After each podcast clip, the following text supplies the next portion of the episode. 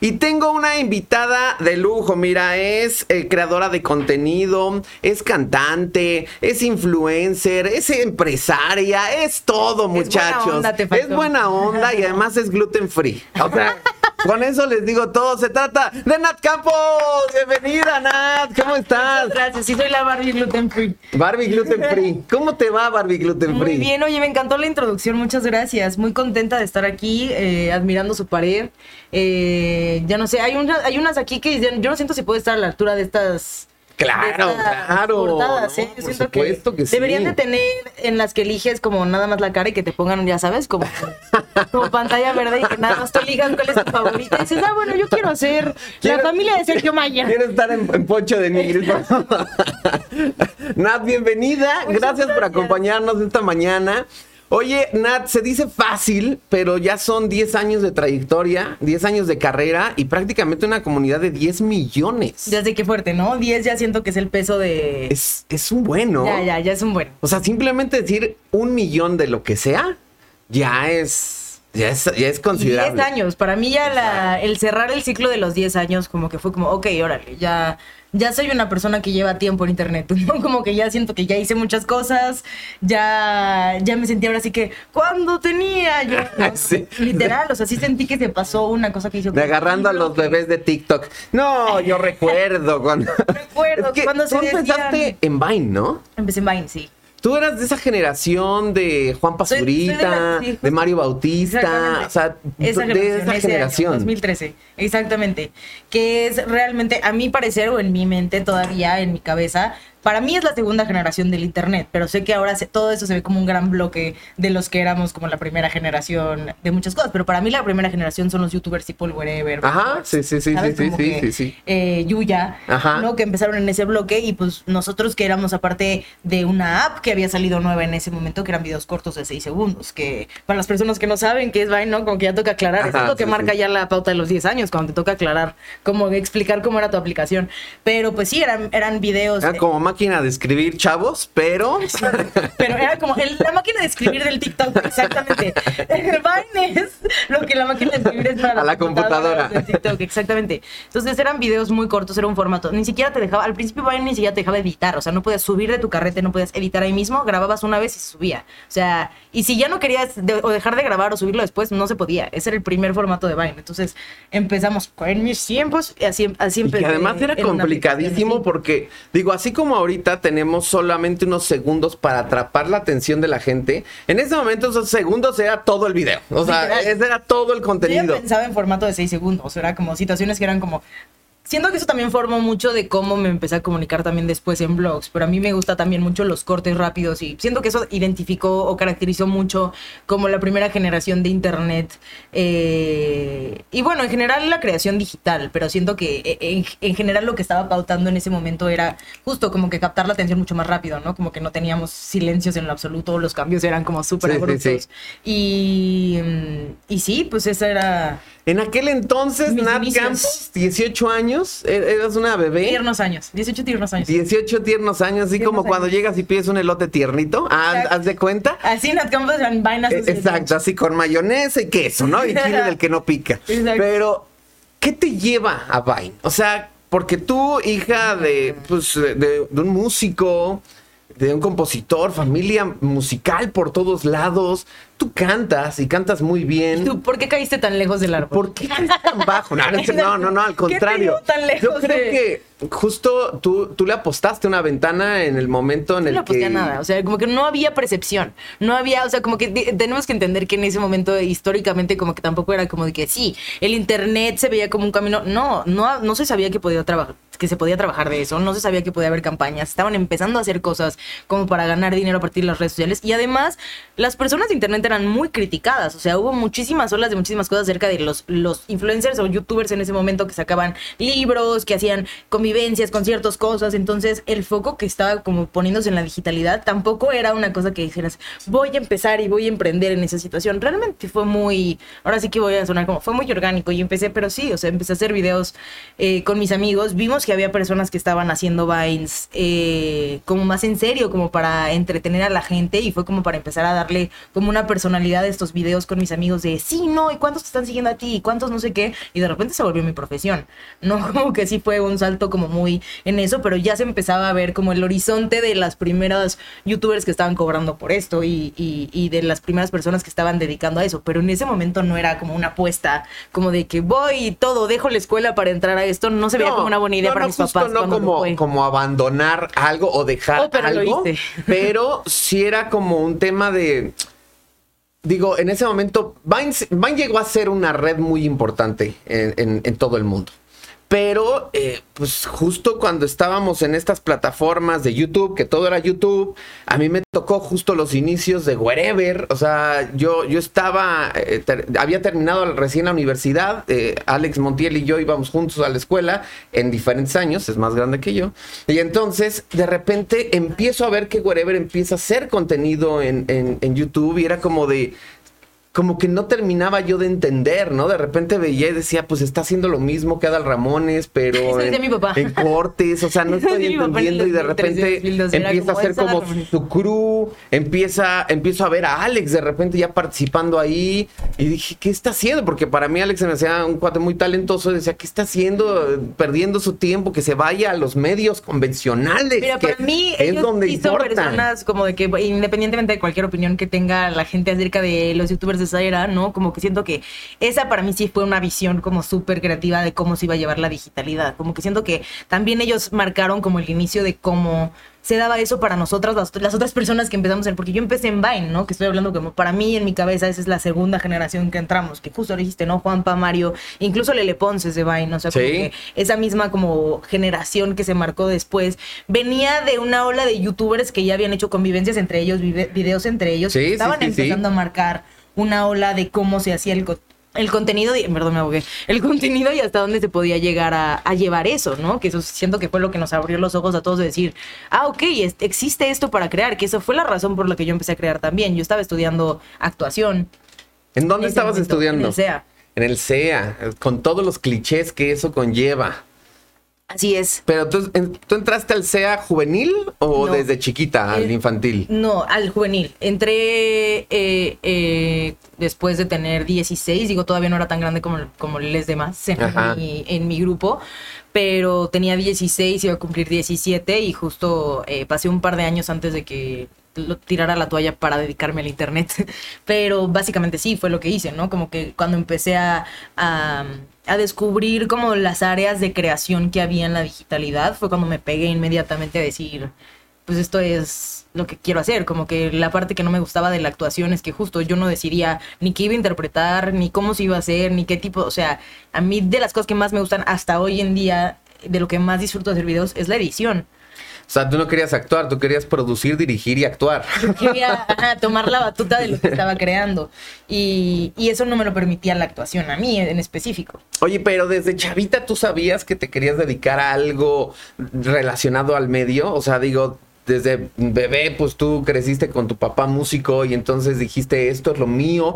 ¿O, o qué te fue bien llevando no a había tanta eso? opción en mi familia, como que no había como un campo de posibilidades muy lejos que de la industria del entretenimiento. Al final es lo que mi papá sabe, sabe hacer y lo que ha hecho toda la vida, literal desde que tiene seis años. Mis abuelos eran eh, folcloristas chilenos y se la vivían como de gira de pueblo en pueblo y, y tocaban con mi papá desde niño. Entonces también es una cosa que, que mi papá supo hacer desde niño porque sus papás, entonces evidentemente era algo que, que se contagiaba mucho en la familia todos mis hermanos se dedican a algo que tiene que ver con, con el mundo del entretenimiento, entonces era algo como que realmente no tenía mucho campo de a dónde irme, evidentemente, y pues es algo que siempre he disfrutado, o sea, siempre disfruté cantar, actuar, eh, crear. O sea, ¿no? si eras la niña chiquita de los festivales que... Sí, se- y la que organizaba a los primos para que hicieran obras, 100%.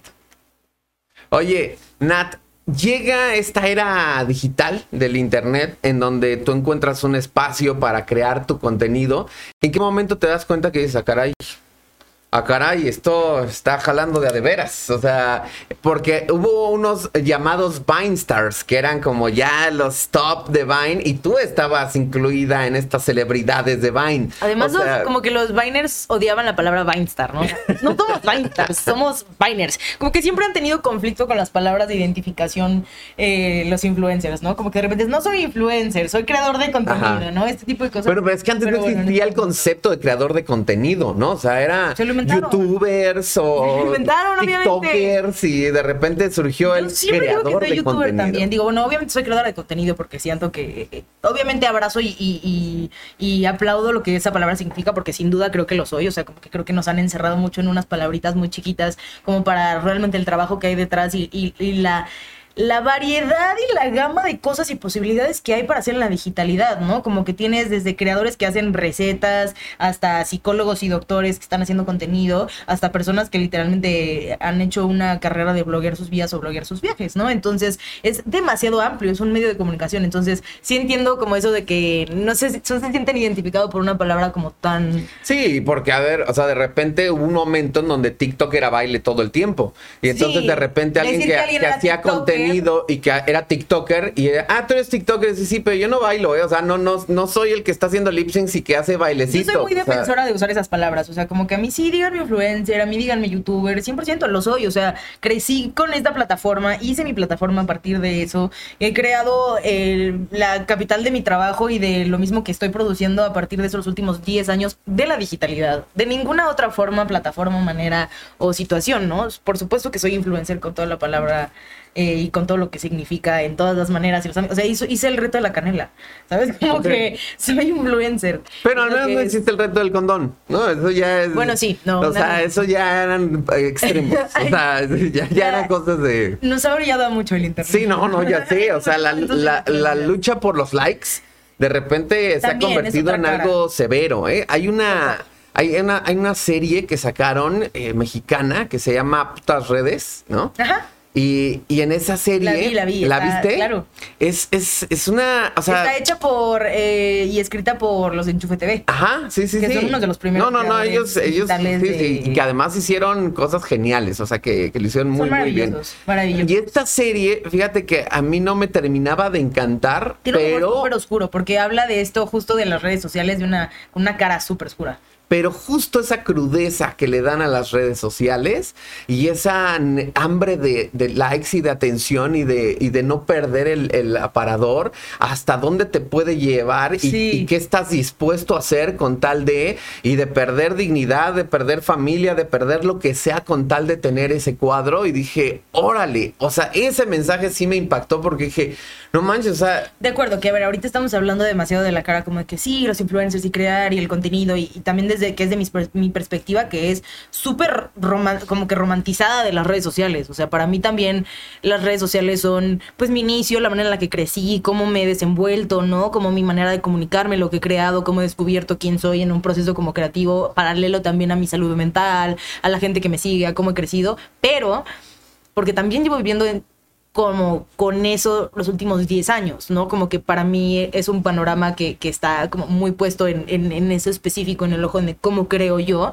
pero no quiere decir que no esté lleno de justo todo lo que mencionas, ¿no? Como que al final, y siento que es lo que hemos visto últimamente, siento que post pandemia mucho más en redes sociales, que es sobre ser mucho más reales, mucho más crudos, como que hablar mucho más de cosas de salud mental, de temas de justo no opinar sobre cuerpos de los demás, que creo que son cosas que vienen de la mano, que son muy tóxicas con las redes sociales, pero muy, muy tóxicas. Hay mucha violencia digital. Pero que está bien heavy, ¿no? O sea, digo, yo de repente también sí me sorprendo que digo que estamos en esta actualidad y todavía hablamos de cuerpos y hablamos de cosas así. Por ejemplo, hace poquito se hizo viral Laura Bozo porque en, un- en un programa en España, eh, El Gran Carnal, se encueró, ¿no? Laura Bozo y, y enseñó las chichis y yo... Yo dije, o sea, entiendan esto, porque aparte le empezaron a ¿Qué les importa? criticar horrible. O sea, otra vez y eres de Y dije, oigan, entiendan que es una señora que tiene 72 años.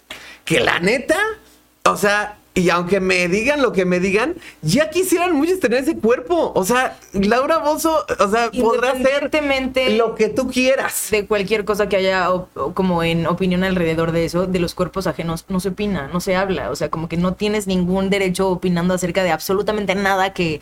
que Yo, yo me atrevería a opinar sobre la acción. O sea, es el, es una mujer de 72 años que le está entrando a un reality show y que no es el primero y que está haciendo como su, No hay sus- muchas su- opiniones acerca sus de Laura escándalos. Eso que eso es como que 100% aparte, pero pues en, en hablando de eso, básicamente sí, o sea, como que vi muchas cosas en redes sociales hablando de Laura Bozo y yo sí decía como, bueno, o sea, no hemos entendido que de ninguna manera, en ningún tipo de perspectiva, en ninguna situación se habla de los cuerpos ajenos, ni para bien ni para mal, ni para decir tampoco como que, oye, qué chido, porque también no sabes por lo que está pasando esa persona cuando estás dando ese elogio, no sabes por lo que están pasando otras personas al estar viendo, o sea, como que definitivamente sí creo que es algo que, que no deberíamos de ya ni siquiera justo estar diciendo como que, oye, ¿por qué, por qué estamos criticando a, a una señora en televisión, ¿no? Como que no hemos aprendido nada de los últimos años.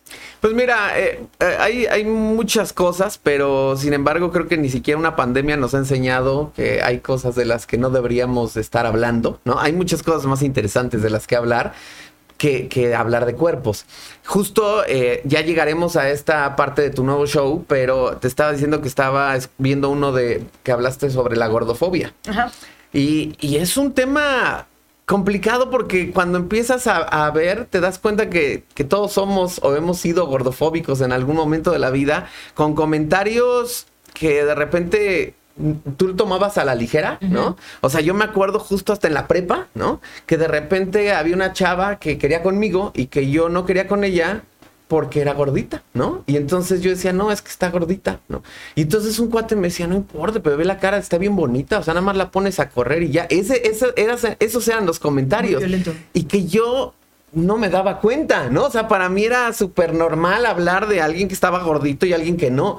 Pero yo no analizaba con profundidad esos comentarios que alguien dijera, no importa, la pones a correr y ya como, como diciendo, o sea, sabemos que tiene un defecto, se puede curar, ¿no? Y era como de, yo no lo analizaba hasta muchos años después. ¿no? Sí, es muy violento, es muy fuerte porque, como dices, está muy normalizado. Es una violencia que definitivamente está eh, tan, tan presente que justo todo el mundo alrededor que conocemos, nuestros familiares o incluso nosotros mismos, hemos hecho comentarios en algún momento haciendo referencia a incluso nuestro propio peso.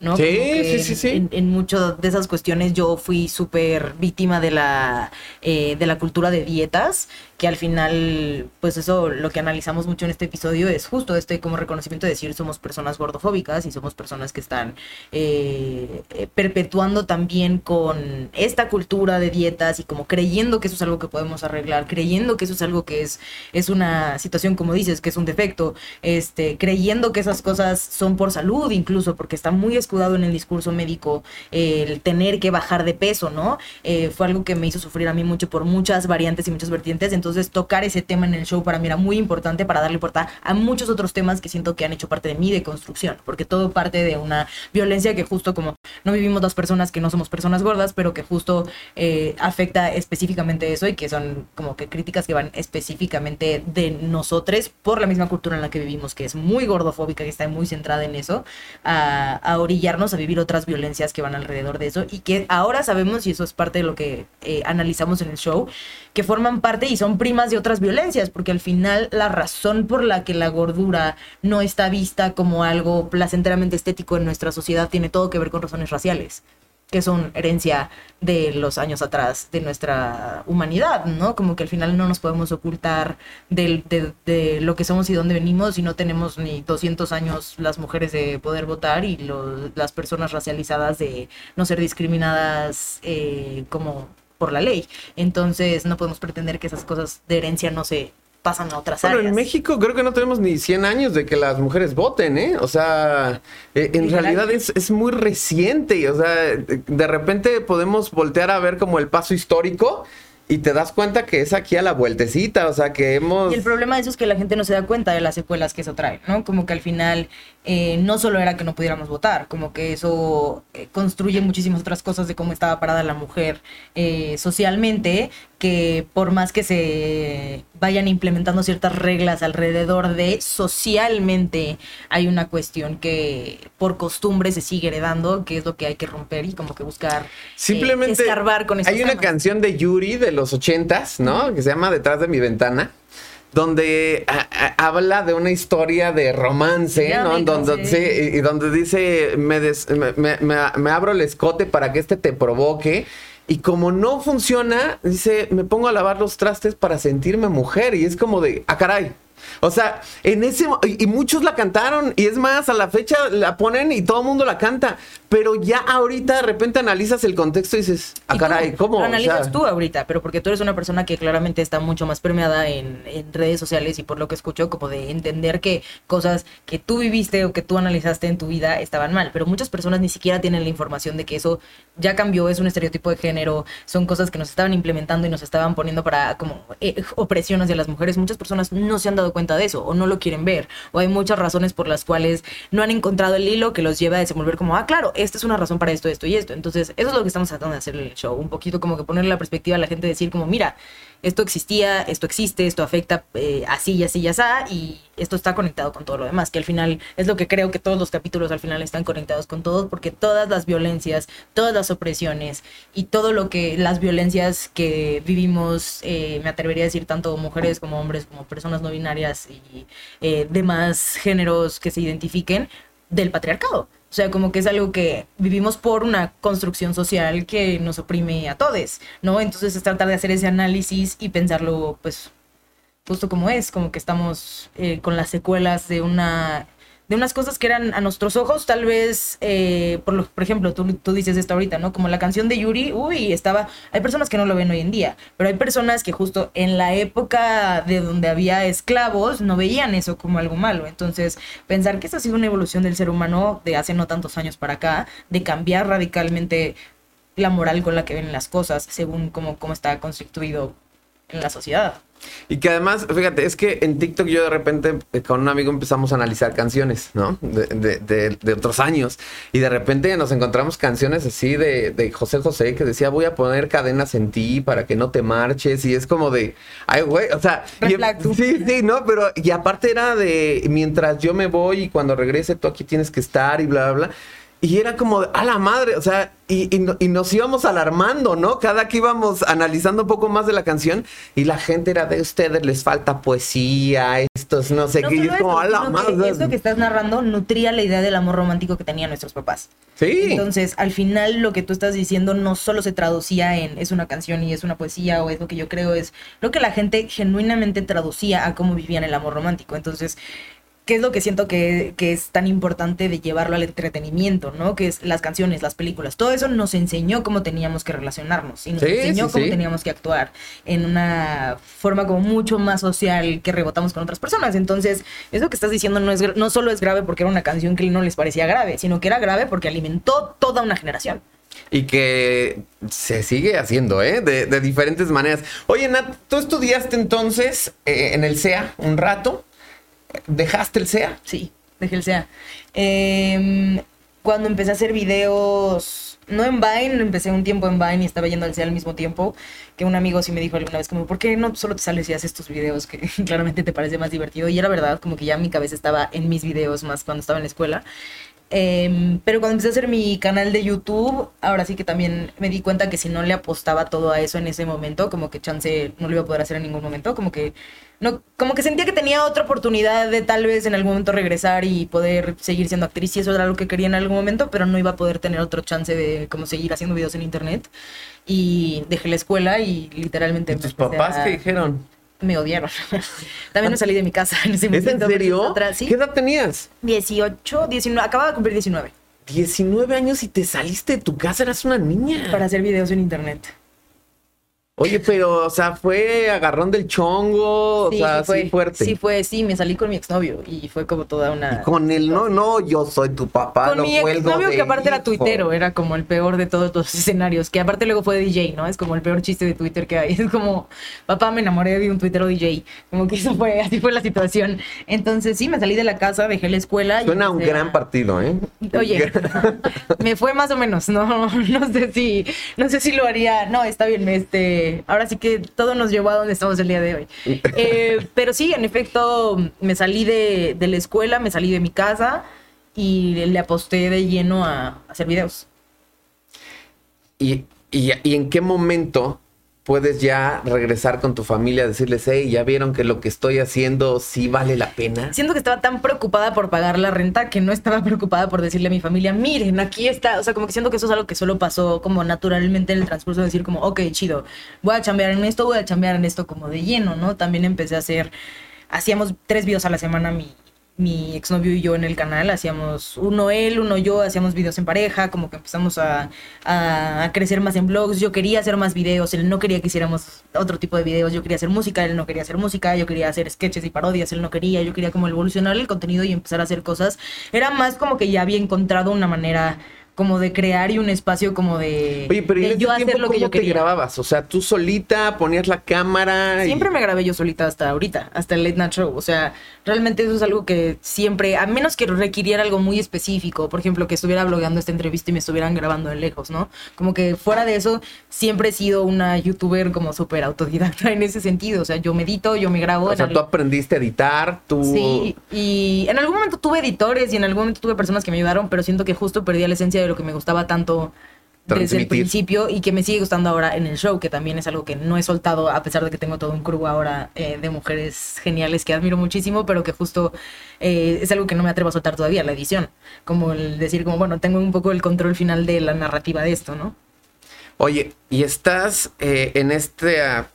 Pues, eh, juventud descontrolada, un poquito, 19 años, sales de casa, estás dedicándote a hacer videos, te empiezas a hacer... los 12 días, sí. Re reconocida, ¿sí? ¿Sí te tatuaste también? Claro, tengo tatuajes con todos mis exes, casi, casi. O sea, soy esa, o sea, soy acuario. O sea, eres como, como Belinda, pero al revés, ¿no? O sea, en lugar de marcarlos a ellos, tú vas recopilando no, a así. Ver, son matching tattoos. O sea, o sea, ellos también. Soy como, como Belinda medias. Okay. ¿no? Como que Belinda no perdió esa parte, yo sí entregué parte de mi piel. Pero sí, no eran matching, matching. Oye, entonces, estás como en esa parte, pues alocada, porque aparte también te empiezas a convertir en, en, celebridad, empiezas como a llamar mucho la atención, te empiezas a convertir en parte de un crew bastante importante. ¿Ahí ya ganabas dinero con eso? O sea, ¿ahí ya te dejaba para poder vivir? Para pagar la renta, sí, y para poder hacer mis videos, que era todo lo que yo buscaba en ese momento. O sea, como que a los 19 años no estás buscando nada más que no sea como de que poder pagar tu renta y como que poder hacer, seguir haciendo lo que quieres hacer, ¿no? Que creo que ese era como que el motor de poder seguir haciendo videos, es que me alcanzara para tener el tiempo de seguir haciendo videos, que era básicamente todo lo que tenía en ese motor eh, al, al, principio y sí, definitivamente sí. También la cosa es que cuando yo empecé a hacer videos, eh, justo te digo también, es, es una cuestión de de tiempo y espacio en el momento en el que empecé yo, muy específicamente en la ola de gente con la que empecé también, porque además nos empezamos a llevar a hacer videos las, las personas de esa generación de videos y yo cuando teníamos mil seguidores, dos mil seguidores, ¿no? Como que fuimos creciendo, creciendo esos, juntos. esos seguidores como muy en, en, equipo, como que porque también en ese momento existían como los que somos de Vine y los que eran de YouTube. O sea, yo me acuerdo perfecto que Alex Stretching no paraba de decirnos que para nada era comedia, que no hacíamos nada bien, que no era contenido, que no le, o sea,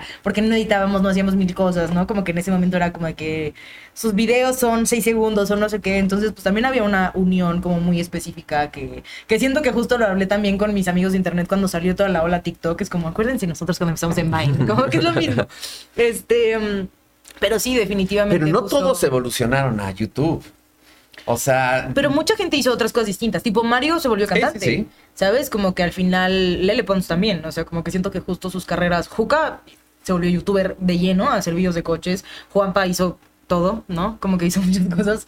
Este. Pero en efecto, como sí, que de había. hecho, ahorita ya actor también y. y- Justo, o sea, como que ha hecho muchísimas cosas, pero, pero ahora sí que nos dio la, el punto de partida para también saber qué queríamos. Porque en ese momento Juca, por ejemplo, estaba haciendo videos de comedia. Y Juca siempre ha sido una apasionada de los coches y estudió diseño industrial y tenía como todo alrededor de querer hacer esto. Y, pero como que justo pensar en tener una plataforma lo suficientemente grande como para perseguir eso era algo que Vine no se dio la oportunidad de hacer. Y Vine en ese momento estaba muy hyped, entonces pensar en que cuando yo empecé a hacer videos de YouTube ya tenía más de 100 mil seguidores en Vine.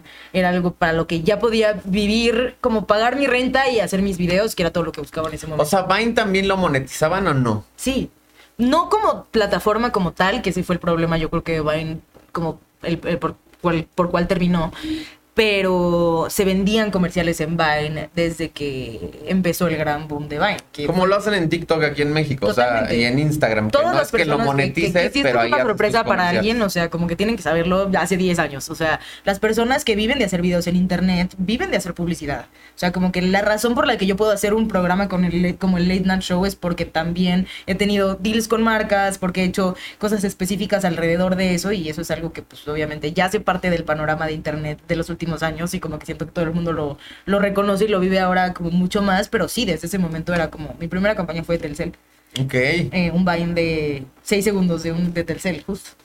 Oye, Nat, ¿en, en dónde te preparaste? Pues, o sea, porque hablas muy bien. O sea, Gracias. no, te lo digo Hablo en mucho, serio. eso es una cuestión Mira, que hables genética, mucho, no, creo. no, no, no, no te voy a justificar. Yo soy igual. Yo soy de esas personas que hablamos demasiado y que de repente me dicen, qué bueno que te pagan por hablar, ¿no?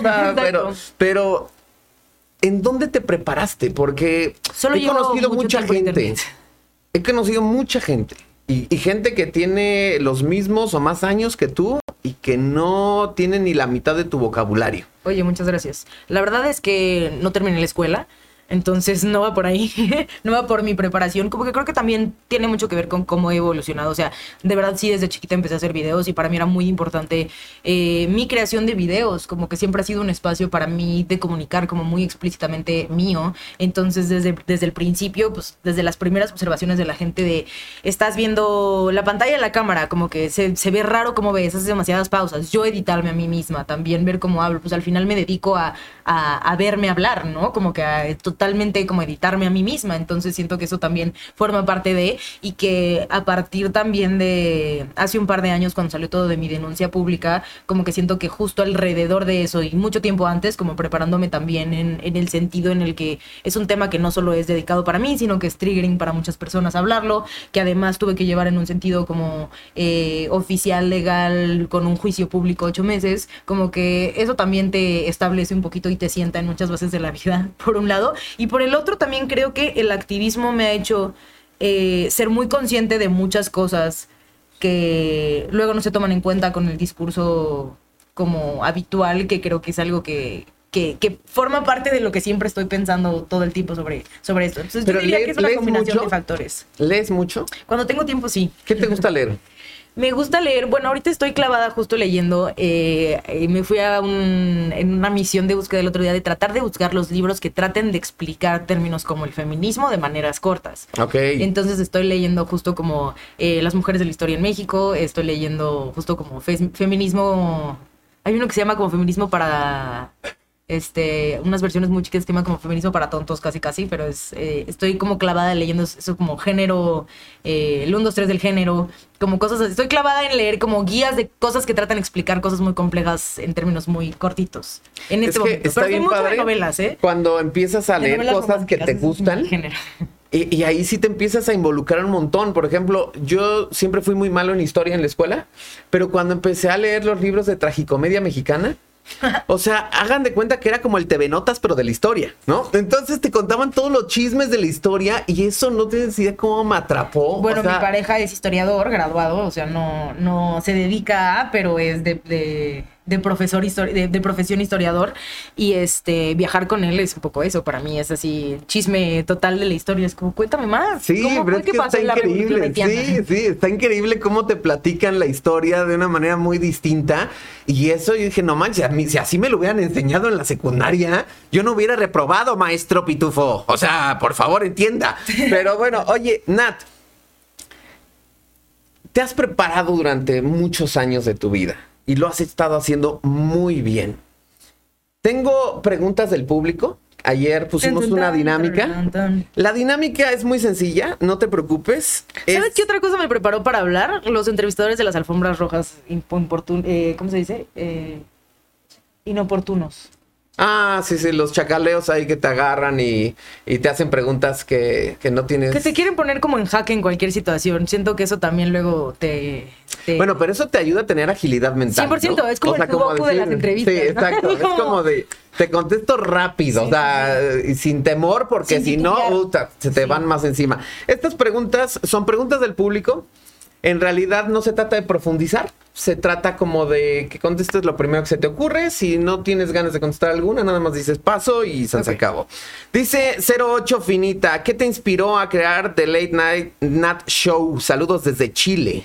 Uf, siento que después de que hice mi denuncia, parte de la, mm, de la situación que yo estaba viviendo, de la que me di cuenta en ese momento, es que no había mucha gente que tuviera claro el consentimiento, qué era, por qué estaba mal esa situación, cómo funcionan eh, las reglas alrededor de eso y eh, en su defecto rebotado a que mucha gente no había escuchado hablar de feminismo de mis seguidores ese fue el rebote que yo recibí en mis comentarios. Entonces, eh, pensar en cómo poder llevar esto de una manera en la que se mezclara con el contenido que yo estaba haciendo fue como la semillita que yo creo que llevó a la creación del Late Night Show. Esta pregunta es muy específica. X Grisel X. El nombre de tu perfume del 19 de octubre en República Dominicana, porque me encantó. Órale, qué específico. Ajá.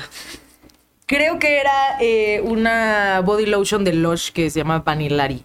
Son muy dulces, zona. Espero que hayamos contestado tu pregunta. Pero no te eches eh, tanto porque sí huele mucho. Dice Ángel-es, ¿cuántos es que cuántos pendientes tienes? Ya me pusieron ahí, es aretes, o sea, ¿cuántos aretes tienes? Ah, es que tengo una colección de aretes muy amplia. No sé, nunca los he contado. Están divididos por colores y por temporadas. O sea, sí tengo los de Halloween específicamente de un lado, los de Navidad de otro. No sé si me. O sea, no sé si puedo dar un número. Pero sí, o sea, ¿qué tienes? ¿Más aretes o tatuajes? Aretes.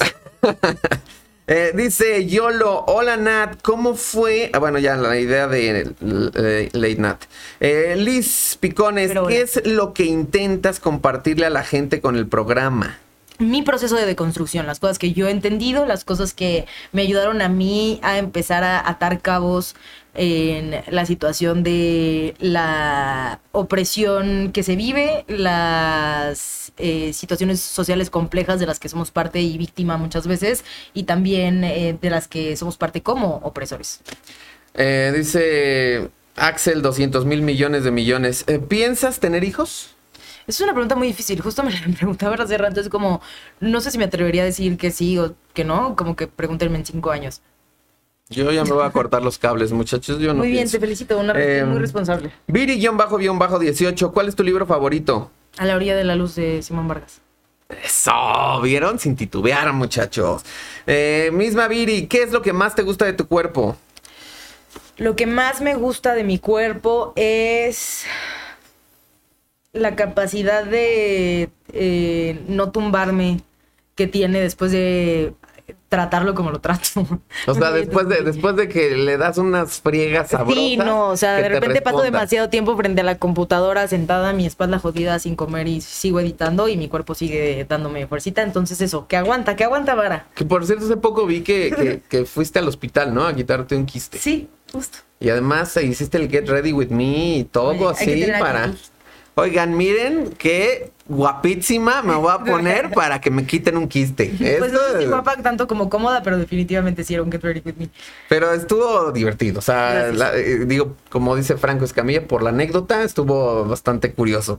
Eh, dice Tamarric, eh, ¿alguna vez durante tu relación a distancia pensaste que era lo suficientemente difícil como para seguir con eso?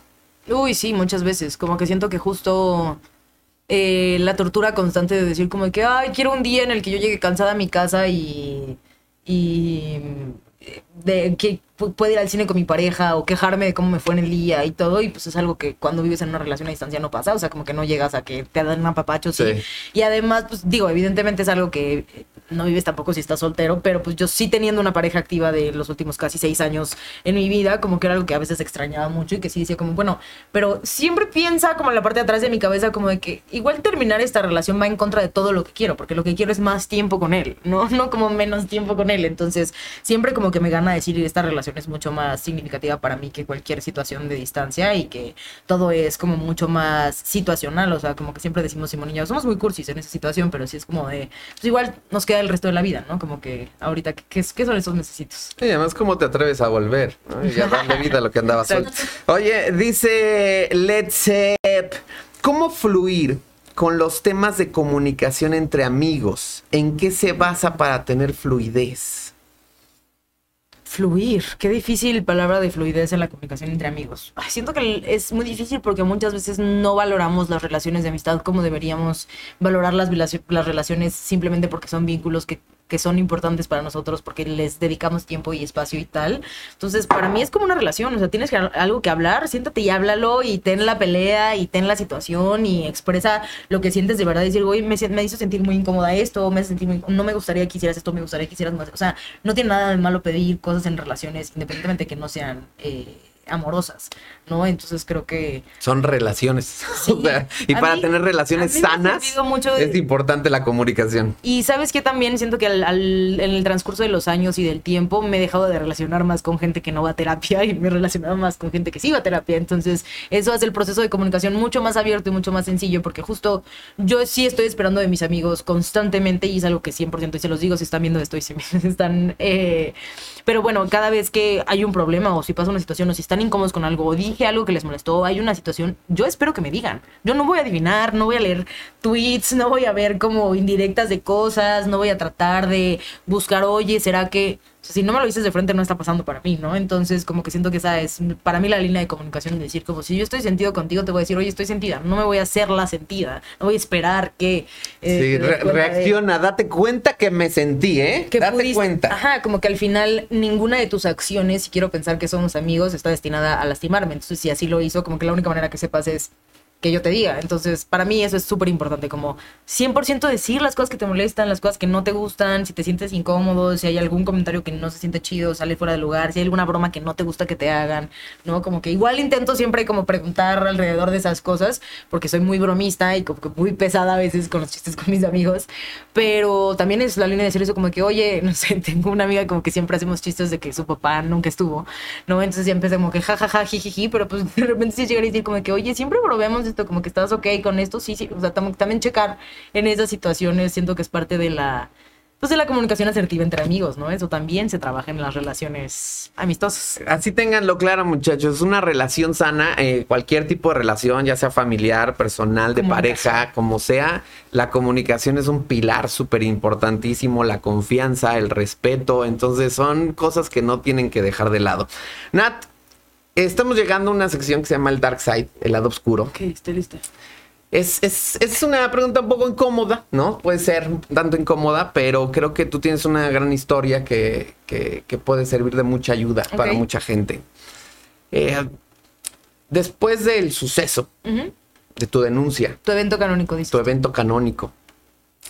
Eh, realmente Nat se enfrenta a un infierno.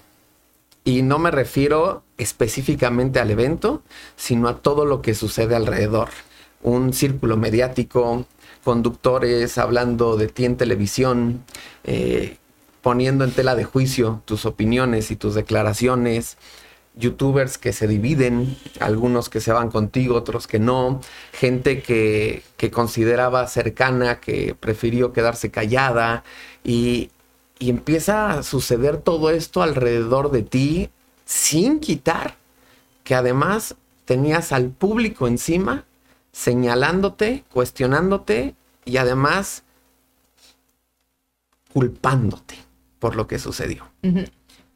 ¿Cómo diablos se hace para no romperse en ese momento? Para poder levantarte, porque empiezan a pasar un montón de emociones en tu cabeza y en tu cuerpo y en todos lados. O sea, ¿Cuál fue tu proceso? Bueno, primero, a ver, tiene muchas capas lo que estás diciendo, ¿no? Como que al principio, una, por supuesto que me rompí.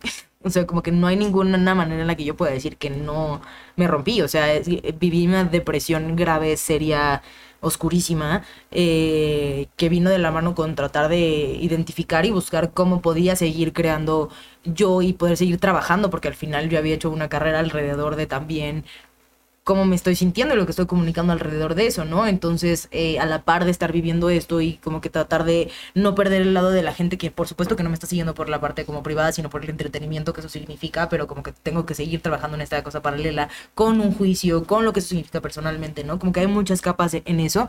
Por supuesto que la pasé fatal. Uno, siento que justo me preparé mucho. Eh, en terapia, o sea, mucha gente no sabe esto, pero pasé ocho o nueve meses antes de mi denuncia preparando la denuncia. O sea, no solo la denuncia que hice eh, bajo las, ante las autoridades, sino también el video que hice, como que hablando con las personas que tenía que hablar, eh, preparando como todas las posibilidades de la situación y mucho de lo que me daba coraje en esa época, justo ahora que estás hablando de los conductores que estaban poniendo en tela de juicio y tal, porque yo había trabajado que pusieran en tela de juicio mi caso, ¿no? Como que al final yo ya había trabajado como no importa si me crees o no me crees, como que es literalmente lo de menos en esta situación y la razón por la que yo estaba haciendo ese video o esa denuncia también tenía todo que ver con, em, uno, no sentirme como me estaba sintiendo en algo que sentía que todavía tenía repercusiones en mi salud mental, que definitivamente me trigueaba con muchísimas cosas que estaban sucediendo muy activamente en mi vida.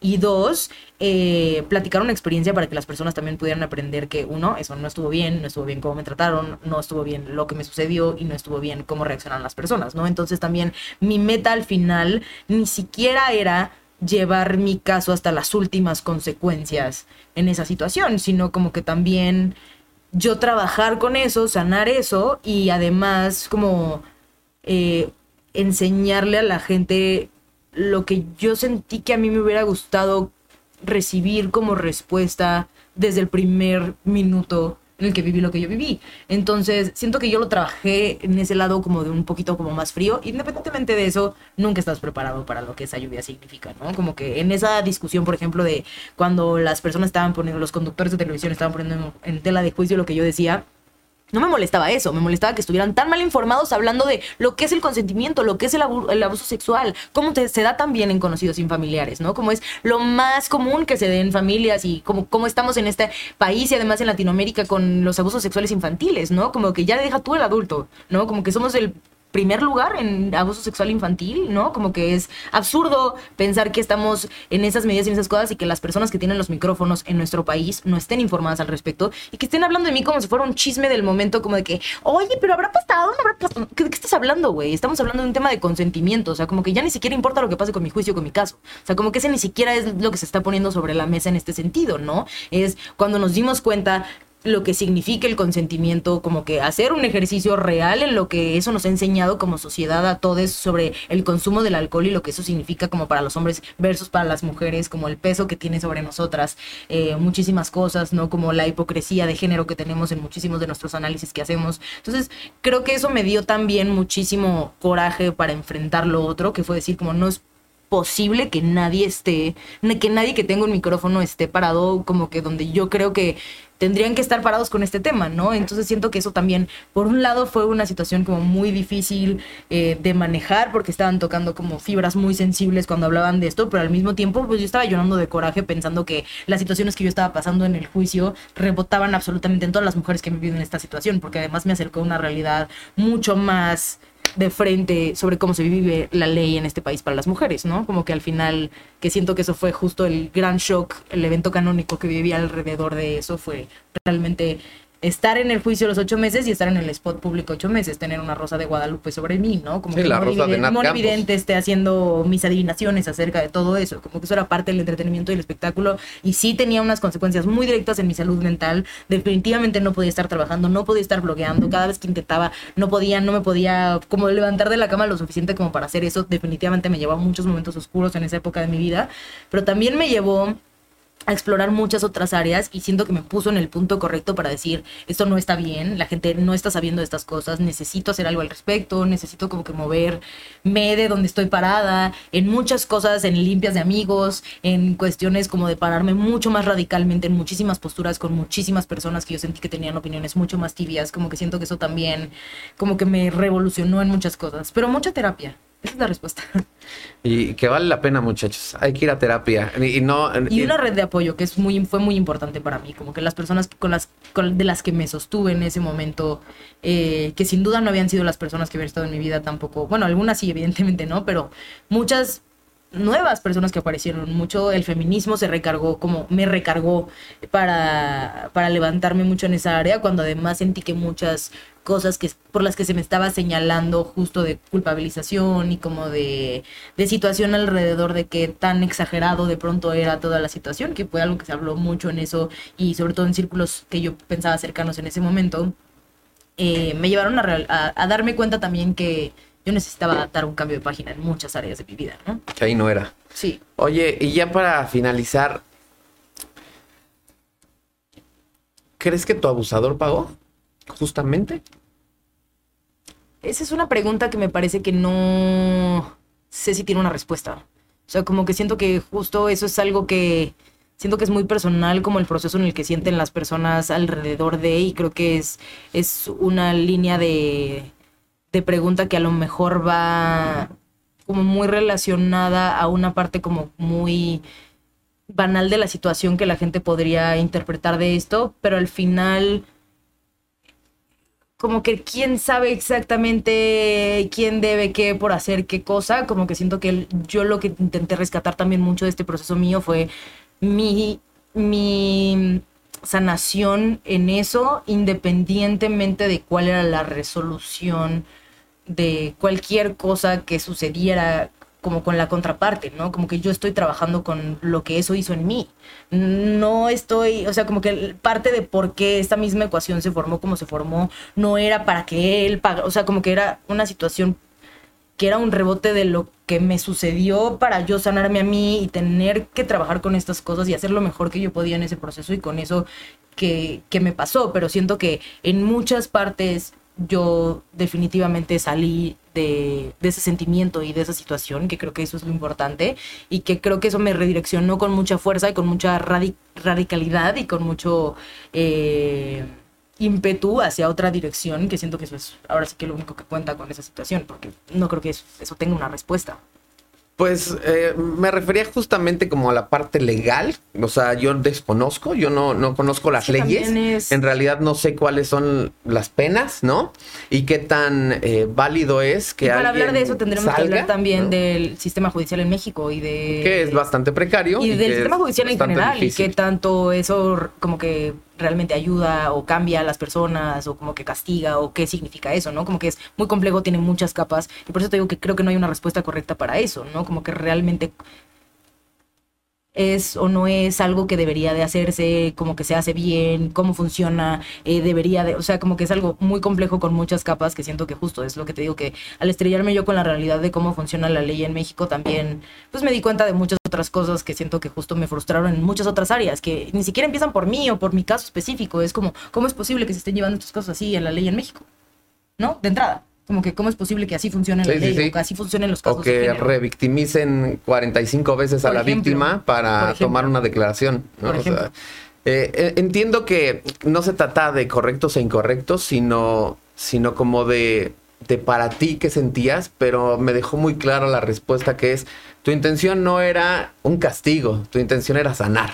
Tu intención era que esto se pusiera sobre la vitrina para que más personas se, atrevieran a decir, Ey, yo también. Justo una de las cosas que me dijo mi psicóloga al principio, que también fue, yo creo que de las principales motores que tuve como enfrente de mí todo el tiempo, fue el tema de decir como, imagínate tú si eres una mujer con una plataforma grande, como donde hay personas que ya te escuchan, que ese es un privilegio que no tienen las mayores, la mayoría de las mujeres en el planeta Tierra, ¿no? Como que una plataforma donde sea lo que sea que yo vaya a decir, por lo menos sé que mi plataforma lo va a escuchar, como que estoy desperdiciando ese ese lugar, ¿no? Como que ese punto de donde estoy parada, esa voz que tengo, y no estoy diciendo esto que me parece tan valioso decir, como que siento que era algo que iba en contra de todo lo que soy, todo lo que creo. Entonces, como que al final fue trabajar con eso lo mejor que supe en el momento, lo mejor que pude para afrontar lo que era también poder hablarlo con las personas y como que poder sentir lo que era como una misión que sentía que tenía con respecto a esto. No quiero sonar cursi ni tampoco creo mucho en muchas cosas destinadas, pero como que al final sí sentía una responsabilidad social de exponer este tipo de cosas que sentía que no estaban bien, que sentía que habían tenido un peso muy grande en mi salud mental y en mi vida y en mi experiencia como mujer y que creo que se contagiaban a muchas cosas que tenían otras personas. Entonces, independientemente de lo que yo creyera que tenía que pasar, con la situación o con mi caso o no, al final sí me aferré mucho a eso, uno, y dos, que al final la situación legal, cuando cayó a mi favor, pensar que sí tenía como una, una especie como de, de, alivio para mí, pensar como que, ay, bueno, ya por lo menos ya, ya me, ya ya no tengo que estar convenciendo de que sí fue, no Sí, fue, sí, pero sí. es una mentira. O sea, siempre va a haber gente que va a creer que sí, que no, que no sé qué. Aunque Es yo que les diga, mira, tomaste- aquí está todo es en que la ley. bajo- Nat Campos y es pues sí, pero pudo haber sido lo que sea. O sea, como que al final esos son el tipo de cosas que siempre van a estar como en discusión. No, pero es que ese tipo de discursos ridículos del tomaste, del traías minifalda, del esto, Es o sea, esto es como de, Show. De verdad, eh, el ya basta. O sea, yo creo que sí. Es que justo lo que hablamos en el Late Night Show, o lo que quiero que hablemos en el Late Night Show, justo es el sentido de cómo eso viene de otro lugar, y de otro lugar, y de otro lugar. ¿De dónde viene eso? ¿De dónde nace? ¿Por qué pensamos así? ¿No? Como que por qué automáticamente queremos señalar a la víctima cuando se habla de feminicidios o de cuestiones de género que son como muy fuertes. Como que por qué la sociedad está tan acostumbrada a pensar esto de esta manera. Hay razones, hay como muchos análisis alrededor de esto. Entonces, eh, es lo que he tratado de alimentar con este mismo contenido, porque justo de lo que me di cuenta con mi caso, ya ni siquiera era de si había o no eh, justicia en el sistema judicial mexicano. Se volvió una cosa de decir como, ¿cómo es posible que la gente no sepa que eso no es consentimiento? ¿Cómo es posible, no? Entonces es hablar de qué es No el se habla de eso. ¿Qué es la, pero ¿por qué no se habla de eso? Porque no hay educación sexual. Entonces, para hablar de eso tenemos que hablar de educación sexual. Y para hablar de educación sexual tenemos que hablar de por qué la religión está prohibiendo la educación sexual en muchos de los ámbitos. Entonces, para hablar de eso tenemos que hablar del inicio de... Entonces, eso es un Y poco... que se supone que estamos en un país laico en el que la religión no tendría por qué definir lo que se educa o no a los, a los jóvenes y a los incluso niños. aunque la iglesia no esté ahí diciendo, no, esto sí, esto no. Los pensamientos religiosos que se han heredado y las opresiones que eso han heredado han hecho que estemos, que pensemos así ciertas Nat cosas. Campos, nos podemos llevar tres horas hablando Tres de días, esto. yo. ¿Cuánto, ¿Cuánto tiempo llevamos, muchachos? Una hora platicando, Nat Campos. Una hora y sé que podríamos, escuchando ya, nos- podríamos hablar cinco días más seguidos sin ningún problema. Pero me interesa mucho que la gente te vea. ¿En dónde podemos encontrar el Late Night Show? Bueno, soy Nat Campos, Nat con TH, porque mi mamá quería arruinar todos mis papeleos eh, de mi nacimiento en adelante. Pero soy Nat con TH Campos, Nat Campos en YouTube, en Instagram, en Spotify pueden ver el Late Night Show. Eh, ahí está todo linkeado y subimos un capítulo cada 15 días. Un capítulo cada Acabamos de 15 subir días. uno sobre educación sexual, de hecho. Ah, Ok, ya está, ya está arriba. Este ya lo encontramos ahorita. Sí, ¿sabías que la vulva tiene seis orificios, por ejemplo? No sabía. Mira nada más. No sabía, tengo que escuchar ahorita mismo ese capítulo. Pero Nat Campos, muchas gracias por Muchas acompañarnos, gracias, por la confianza, gracias, por compartir con nosotros el desayuno, sin desayuno, pero gracias por compartirlo. Ahorita ya te dejamos ya desayunar, ¿no? Frutita. Sí, la próxima Queso sí, al- algo, pero pero que se que vea, que se vea aquí, por lo menos. Pero bueno, muchachos, ya nos vamos. Sigan a Nat Campos, por favor. Vean, por favor, The Late Nat Show, que de verdad vale la pena. Es un tipo de entretenimiento educativo, pero sin caer en esos rollos de es educativo, ¿no? O sea, es, es- es Era no querer eh, aburrir a mi hermanito y tratar de explicárselo a mi papá sin gritarle en la mesa. Era como, esa era la fórmula perfecta para el Night Show. Y así es, tal cual. Así que gracias por acompañarnos. Yo soy Alex Aguilar. Gracias por seguirnos. Recuerda darle like, etiquetar, compartir y hacer tuyo este podcast. Y bueno, nosotros nos vemos en la próxima. Podemos ir en paz. Este podcast ha terminado. Vámonos.